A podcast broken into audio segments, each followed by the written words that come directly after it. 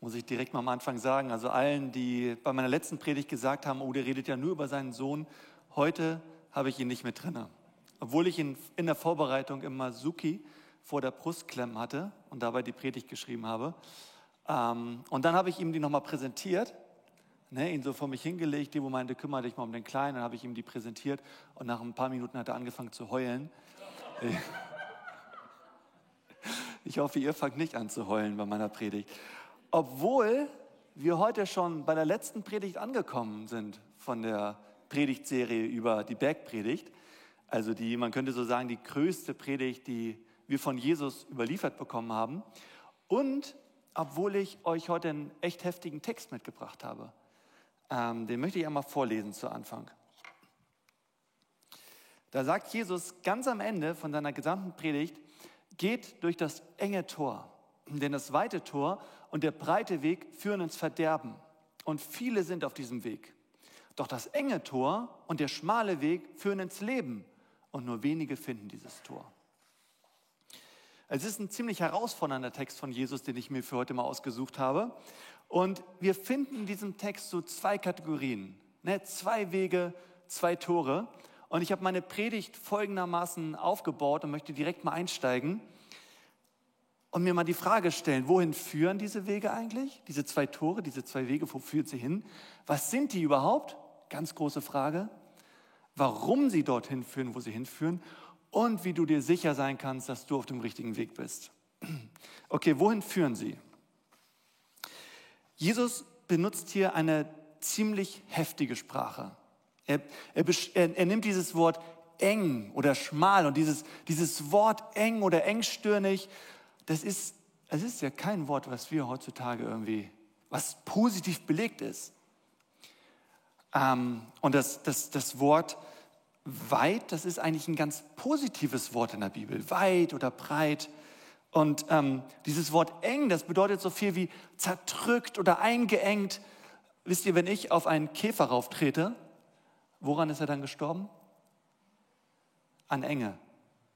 Und bei uns Menschen ist das natürlich genauso. Wir brauchen Weite, wir brauchen Weiträumigkeit zum Atmen, zum Leben. Wir brauchen diese Weite. Wir benötigen diesen Raum. Und ähm, das Wort breit und weit in der Bibel, da bezeichnet es sowas wie Weiträumigkeit und in der Bibel auch immer wieder diese Bedeutung von Freiheit. Schaut euch mal zum Beispiel diese zwei Verse an im Psalm 31, Vers 9, du stellst meinen Fuß auf weiten Raum. Ja, das bedeutet, Jesus gibt mir Freiheit, der weiter Raum. Oder hier dieser Vers hier, Gott führte mich hinaus ins Weite, er befreite mich, denn er hatte Gefallen an mir. Und es ist schon echt mega überraschend, dass Jesus dieses Wort, dieses negativ belegte Wort für etwas so Positives für das Leben, für die Freiheit nimmt und so ein negatives Wort, Enge, für, für den richtigen Weg. Also das verwundert schon mal ganz schön. Aber lasst uns noch mal, aber Jesus, Jesus geht sogar noch einen Schritt weiter. Das ist nicht alles. Jesus sagt sogar, der breite Weg führt, der weite Weg, wo führt er hin? Ins Verderben. Also ganz schön heftig hier von Jesus. Und dieser enge, der schmale Weg, der führt zum, zum Leben. Genau. Also Jesus sagt hier sozusagen, der weite Weg ist der Weg in die Enge, in die Beengtheit. Und der enge Weg, dieser schmale Weg, das ist der Weg in die Weite. Also Jesus sagt hier eigentlich ganz oberflächlich betrachtet, was total weiträumig aussieht, das führt in die Enge, in die lebensgefährliche Luftknappheit. Und das, was oberflächlich betrachtet absolut eng wirkt, das führt in die unermessliche Weite, in die breite Höhe, Tiefe, in die Freiheit. Ähm, es gibt da so eine Begebenheit bei den Chroniken von Narnia. Vielleicht kennt ihr die von C.S. Lewis. C.S. Lewis war ein Christ, hat ganz viele Bücher geschrieben und er hat auch dieses Buch, die Chroniken von Narnia, geschrieben, um ganz viel über Gott und über das Evangelium auszudrücken. Und da in der, in der, an einem Punkt in der Geschichte gibt es einen Mann und der steht vor einem Stall, vor einem ziemlich kleinen Stall. Und er schaut von draußen hinein und dann tritt er hinein in diesen Stall. Und sobald er drinnen steht und hinaufschaut, sieht er einen blauen, einen, einen strahlenden Himmel über sich. Und er guckt in die Weite und, und sieht Felder und Seen und, und Felder und Wälder. Und dann ist ganz interessant, da sagt er in der Geschichte an einem Punkt, ich habe den Eindruck, dass dieser Stall von außen betrachtet und dieser Stall von innen betrachtet zwei völlig unterschiedliche Orte sind. Und dann ist da so eine Person in der Geschichte, steht neben ihm und sagt, ja, das Innere des Stalls ist wesentlich größer und weiträumiger als sein Äußeres. Und genau das ist das, was Jesus hier sagt in diesem Text. Jesus sagt, das Evangelium, der christliche Glaube, von außen betrachtet wirkt erstmal ziemlich einengend. Doch wenn du erstmal eingetreten bist, wenn du erstmal drinnen steht, wow, dann merkst du, es ist unglaublich weiträumig. Das gibt mir eine Weite im Leben, die ich vorher nicht gehabt habe. Und die Alternative dazu, die Alternative zu allem, was, was Jesus verkündigt, ja, das treibt in die Enge. Okay, wir haben jetzt schon mal gemerkt, wo diese zwei Wege hinführen, diese zwei Tore.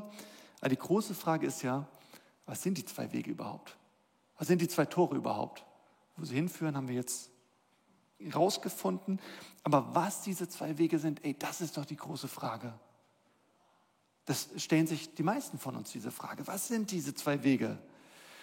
Und normalerweise wird diese Frage folgendermaßen beantwortet. Die meisten Leute sagen sich, okay, der enge Weg, das ist sicherlich der Weg, der ziemlich anstrengend ist. Ziemlich steinig und hart. Der breite Weg, ja, das ist der bequeme Weg. Ich habe auch mal so reingeschaut in verschiedene Bibelübersetzungen. Die Hoffnung für alle zum Beispiel übersetzt es so, denn das Tor zum Verderben ist breit und der Weg dorthin bequem. Und viele Leute sagen sich, ah, okay, ich weiß, was das bedeutet. Das ist der Weg. Der enge Weg ist der, der mir ganz viel Disziplin abfordert. Aber ist es das, was Jesus hier sagen will? Viele Menschen sagen sich, okay, Menschen auf dem, auf dem engen Weg, auf diesem schmalen Weg, ja, die sind die, die sich besonders anstrengen. Das sind die, die die zehn Gebote einhalten. Das sind die, die sich an die goldene Regel halten. Das sind die, die Tag ein, Tag aus beten und in die Kirche gehen. Ähm, das sind die, die sich um die Armen kümmern. Aber der, der breite Weg, das sind die Menschen, die es bequem haben wollen. Die wollen sich nicht um die Armen kümmern. Die haben auch keine Lust, in die Kirche zu gehen. Die wollen nicht die zehn Gebote einhalten. Sie haben keine Lust, die goldene Regel zu halten. Sie wollen es bequem haben. Also viele verstehen diesen Text erstmal auf den ersten Blick so. Das ist bestimmt der breite Weg. Aber es ist das, was Jesus hier sagen will. Die Menschen, die sich besonders anstrengen, die kommen ins Leben? Nee, ich glaube nicht. Lass uns noch mal reinschauen in die Bergpredigt. Klar, in Vers 12 gibt Jesus die goldene Regel zum Besten. Er sagt, behandelt die Menschen stets so, wie ihr von ihnen behandelt werden möchtet. Denn das ist die Botschaft des Gesetzes und der Propheten. Okay, aber, aber glaubt ihr, dass sich deswegen so viele auf diesem breiten Weg befinden, weil es so viele Menschen gibt, die sich nicht an diese goldene Regel halten wollen? Eigentlich denkt doch jeder Mensch, dass er nach der goldenen Regel lebt, oder? Schaut euch mal eure Freunde an, eure Nachbarn, eure Arbeitskollegen, eure Fußballkollegen. Glaubt ihr, die wollen nicht genauso wie ihr auch nach der goldenen Regel leben? Wenn wir uns die Hamburger mal anschauen, ich glaube, da gibt es nicht viele Leute, die morgens aufstehen und sich sagen, haha, heute werde ich anderen Menschen Schaden zufügen. Heute werde ich die goldene Regel brechen, wo immer ich kann. Keine Frage, es gibt solche Menschen auf dieser Welt, aber ich glaube, es gibt nicht genug davon, um damit einen breiten Weg zu füllen. Ich möchte nochmal in den Kontext reingucken von der Bergpredigt, um zu schauen, was dieser breite Weg in Wirklichkeit ist. Und wir, dieser, dieser Text, der steht ja am Ende der Predigt, der ganzen Bergpredigt. Und Jesus schließt seine ganze Bergpredigt damit ab, indem er sagt, Leute, es gibt zwei Wege. Einer schmal, einer breit. Und dann danach redet Jesus ja weiter und sagt, Leute, es gibt zwei Arten von Bäumen. Es gibt einen faulen Baum und einen guten Baum. Und dann macht er noch weiter und dann sagt er, es gibt zwei Arten von Häusern, eins auf Sand gebaut und eins auf Fels gebaut. Und die Frage ist, warum spricht Jesus hier am Ende der ganzen Bergpredigt nochmal diese zwei Kontraste an? Ich glaube, weil er damit seine ganze Bergpredigt zusammenfassen will. Denn diese zwei Wege sind in der kompletten Bergpredigt wiederzufinden. Wir haben uns ja in den letzten Wochen die ganze Zeit mit der Bergpredigt beschäftigt und wir stellen fest, in fast jedem Text in dieser Bergpredigt finden wir diese zwei Wege, diese zwei Kontraste wieder. Und das ist halt eben kein Kontrast zwischen Menschen mit guten Taten und Menschen mit bösen Taten. Lass uns doch mal reinschauen. Ganz am Anfang in Kapitel 5, Vers 20, da macht Jesus deutlich, er sagt, wenn euer Leben der Gerechtigkeit Gottes nicht besser entspricht als das der Schriftgelehrten und Pharisäer, dann werdet ihr mit Sicherheit nicht ins Himmelreich kommen. Aber die Schriftgelehrten und Pharisäer, das waren doch Leute, die haben, die haben gute Taten getan, von vorne bis hinten. Die waren ständig darum bemüht, gute Taten zu tun. Also mit anderen Worten sagt Jesus hier, Leute, ich zeige euch einen, einen, einen neuen Weg, eine andere Art von Gerechtigkeit, wie ihr vor Gott gerecht dastehen könnt. Und dann redet Jesus ja noch weiter und er sagt, ihr habt gehört, Moment, ihr habt gehört, du sollst keinen Mord begehen. Ist klar, tun auch die wenigsten Hamburger. Und dann sagt Jesus, ich aber sage euch, habt es nicht einmal in euren Herzen Zorn, Überheblichkeit, Hass, Hochmut. Habt es nicht mal einmal in euren Herzen. Also Jesus macht immer wieder deutlich, es gibt diese zwei Kategorien, diese zwei Kontraste. In Vers Kapitel 6 sagt Jesus frei übersetzt, es gibt Menschen, die kümmern sich um die Armen. Und sie beten auch die ganze Zeit, aber sie tun es aus dem Grund, um gut vor anderen Leuten dazustehen. Und auch um vor Gott gut dazustehen. Und sie beten die ganze Zeit, damit Gott sie erhört. In Kapitel 7 urteilt nicht über andere, damit Gott euch nicht verurteilt. Also das heißt, diese eine Gruppe, dieser breite Weg, ja, das sind die verurteilenden Menschen. Das sind die Menschen, die wollen den Splitter aus dem Auge des anderen ziehen und sehen nicht den Balken von den eigenen Augen. Und genau das ist das, was Jesus immer wieder sagt in der Bergpredigt. Jesus zieht keinen Kontrast zwischen Menschen mit guten Taten und Menschen mit bösen Taten, denn es wird immer wieder kleiner Bergpredigt. Beide Gruppen kümmern sich um die Armen. Beide Gruppen beten. Beide Gruppen befolgen die zehn Gebote. Und beide Gruppen befolgen die goldene Regel, aber sie tun es aus unterschiedlichen Gründen. Sie haben ein anderes Motiv dabei. Sie wollen etwas anderes, wenn sie es tun. Ihr Herz sucht etwas grundsätzlich anderes, wenn sie Gutes tun. Wir merken das immer wieder. Die Menschen auf dem breiten Weg tun genau dieselben Dinge wie die Menschen auf dem guten Weg. Doch warum tun sie es? Sie tun es, um sich von anderen abzuheben, um sich überlegen zu fühlen, um sich auch Gott überlegen zu fühlen, um Gott zu sagen, guck mal, was ich alles mache, jetzt musst du mich doch erhören. Aufgrund ihrer guten vielen Worte. Deswegen tun sie es. Auf dem einen Weg benutzt du Gott, um Dinge von ihm zu bekommen, und auf dem anderen Weg benutzt du Dinge, um Gott zu lieben. Auf dem einen Weg versucht man sich selbst zu erlösen. Man tut es, um Gott zu zeigen, was man alles tut, damit er einen segnet. Und auf dem anderen Weg, was haben wir da? Wenn wir uns Vers 14 nochmal ansehen, das ist ja ganz interessant. Jesus sagt ja nicht, eng ist der Weg, und eng ist das Tor zum Leben, sondern er sagt, eng ist das Tor und dann kommt der Weg. Erst das Tor und dann der Weg. Und diese Reihenfolge finden wir immer wieder in der Bibel. Der Apostel Paulus spricht immer dazu, lasst euch erlösen, lasst euch erlösen von Jesus Christus und dann lebt euer Leben mit ihm.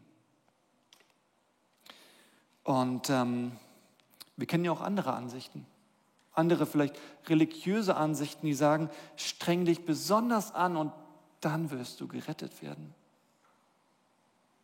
Aber der christliche Glaube sagt, lass dich retten und dann von dort ausgehen, führe ein gutes Leben. Andere sagen, der Weg ist hart, aber wenn du das Tor erstmal erreicht hast, dann kommt das Leben. Du musst stark sein, du musst schnell sein, du musst dir den Weg dorthin erkämpfen. Aber der christliche Glaube sagt, nein, du darfst jetzt eintreten in das Tor. Steht kurz davor, klopft an und es wird euch geöffnet. Warum? Weil da bereits jemand vor uns war. Jemand, der den Kampf für uns geführt hat. Jemand, der das Tor gewonnen hat. Jemand, der vor den Toren gestorben ist, damit wir eintreten dürfen. Jesus hat das Kämpfen für uns übernommen. Also ihr merkt, auf dem breiten und auf dem engen Weg darauf befinden sich eigentlich schon zwei unterschiedliche Arten von Menschen. Die einen sind verurteilend, die einen sagen auch, ach, meine Sünde ist nicht so schlimm wie die andere, fühlen sich überlegen, schauen herab auf andere.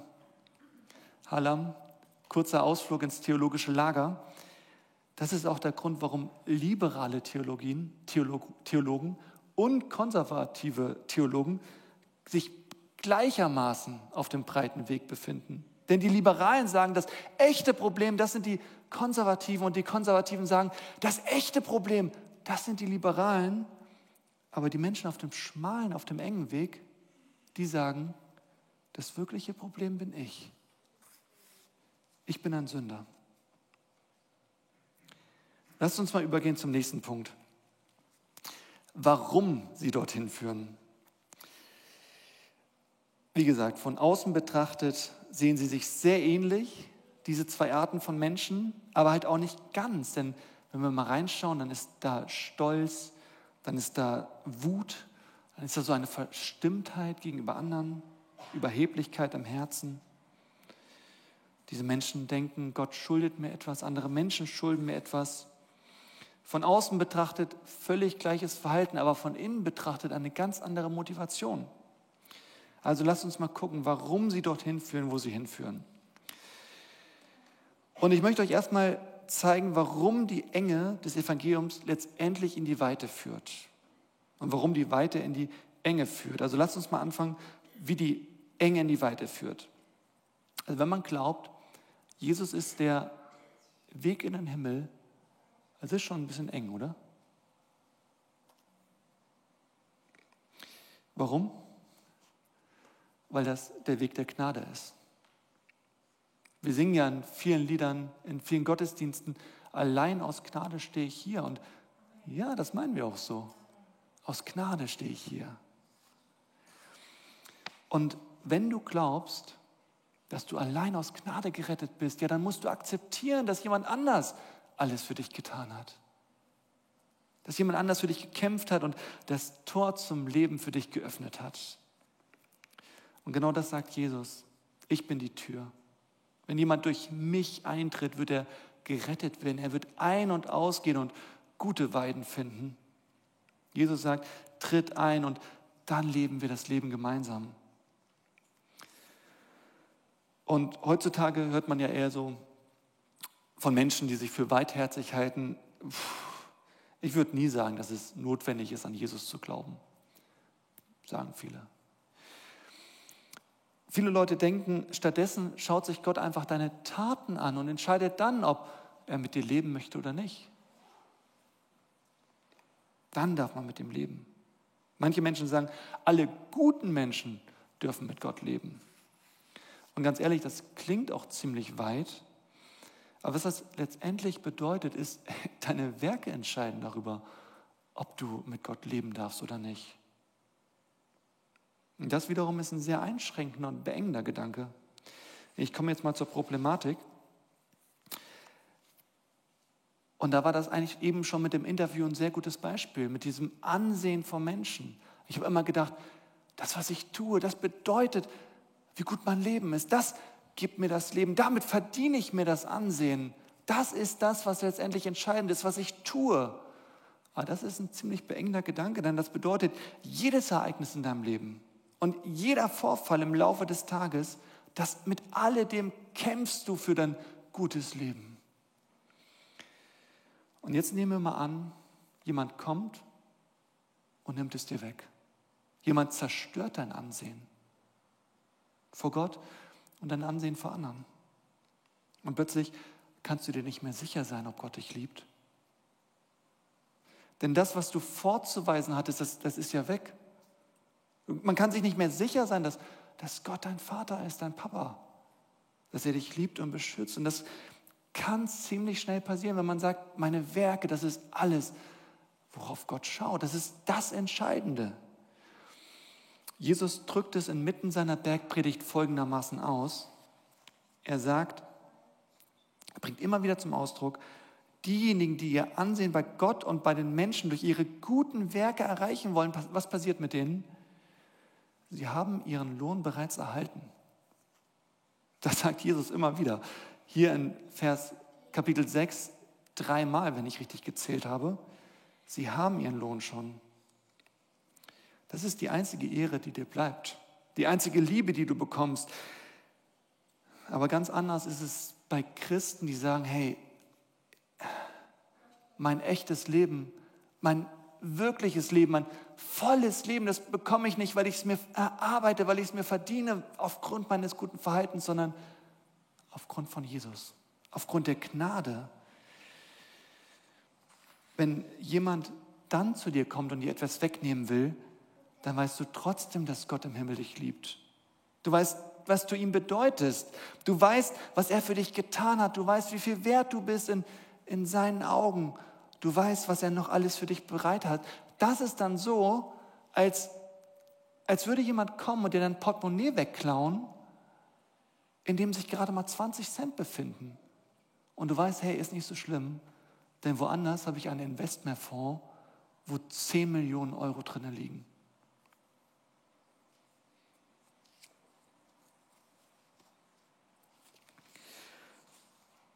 Okay, lass uns mal zum letzten Punkt kommen, zum ganz spannenden.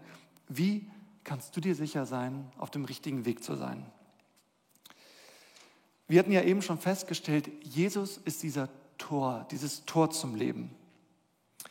Und deswegen ist am Ende eigentlich die Frage, mit wem oder für wen ich lebe. Also Erlösung im christlichen Sinne Leben, echtes Leben in christlichem Sinne, das ist eine, eine, eine Frage der Beziehung.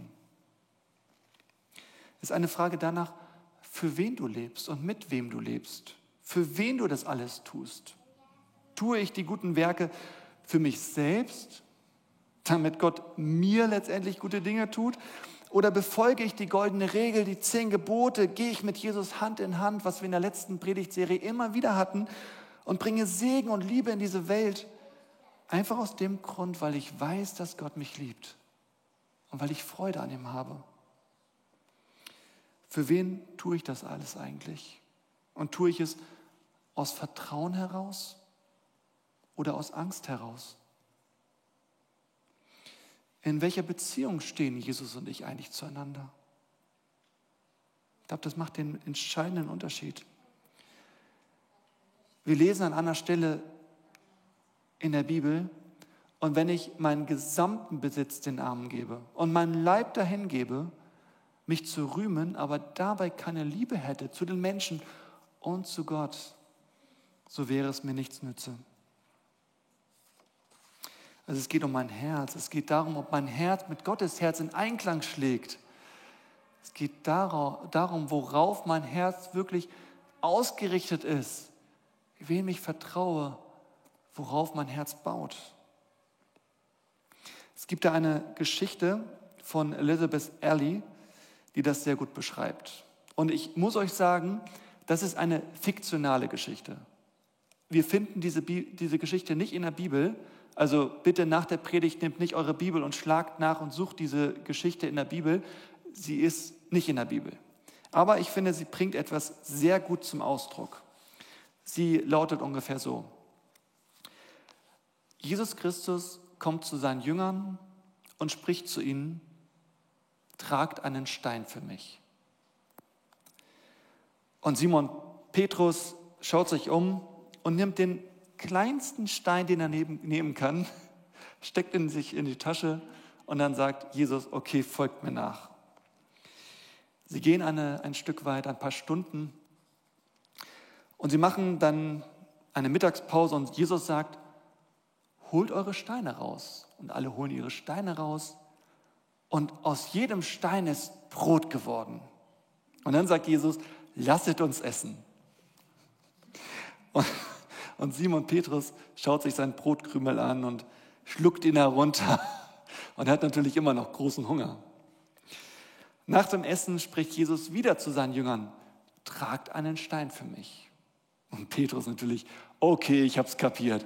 Er schaut sich um, sieht einen riesigen äh, Klumpen, einen riesigen Felsbrocken, packt ihn sich auf die Schulter und trägt ihn herum. Sie machen wieder eine Wanderung und Petrus, Petrus fühlt sich erdrückt von dieser Last. Er fühlt sich beengt von diesem Stein.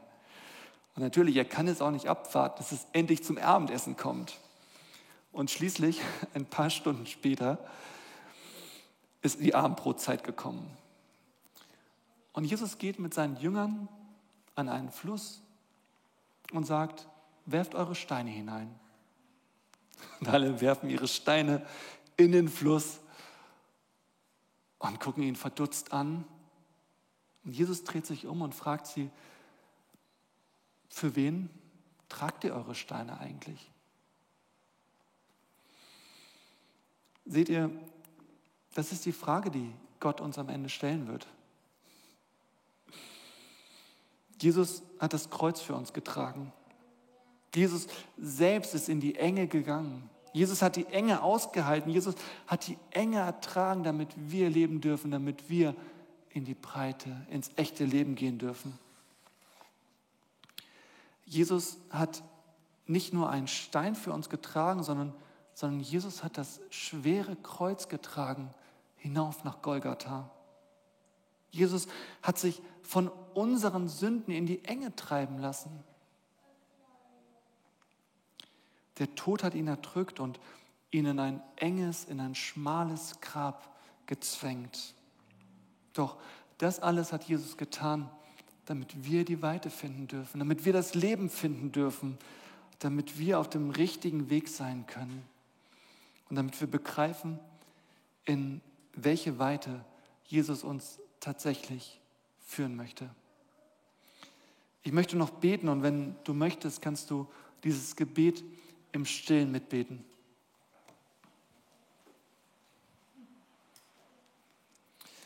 Jesus, ich danke dir, dass du uns Gnade anbietest. Jesus, ich danke dir, dass, dass du uns sagst, hey, ich bin das Tor. Geh doch durch mich hinein und seid mit mir auf diesem Weg.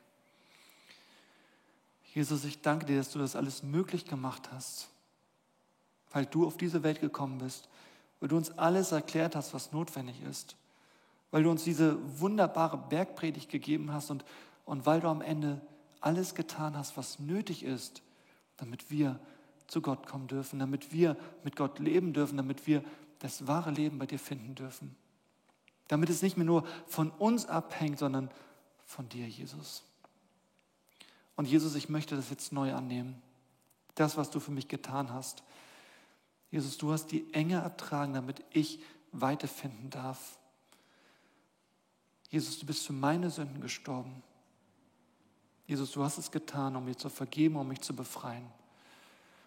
Und Jesus, ich nehme das heute neu an und danke dir für dein Geschenk. Ich danke dir, dass ich mit dir leben darf und dass du meine Zukunft in sichere Bahnen gelenkt hast. Vielen, vielen Dank, Jesus. Und zum Segen dürft ihr noch alle aufstehen.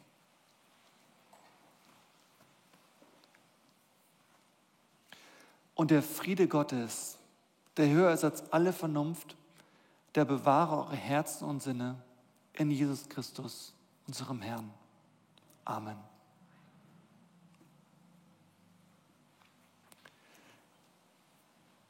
Ich wünsche euch allen noch einen richtig schönen Sonntag. Wir können uns draußen im Garten noch treffen, noch ein Schlückchen Kaffee zusammen trinken.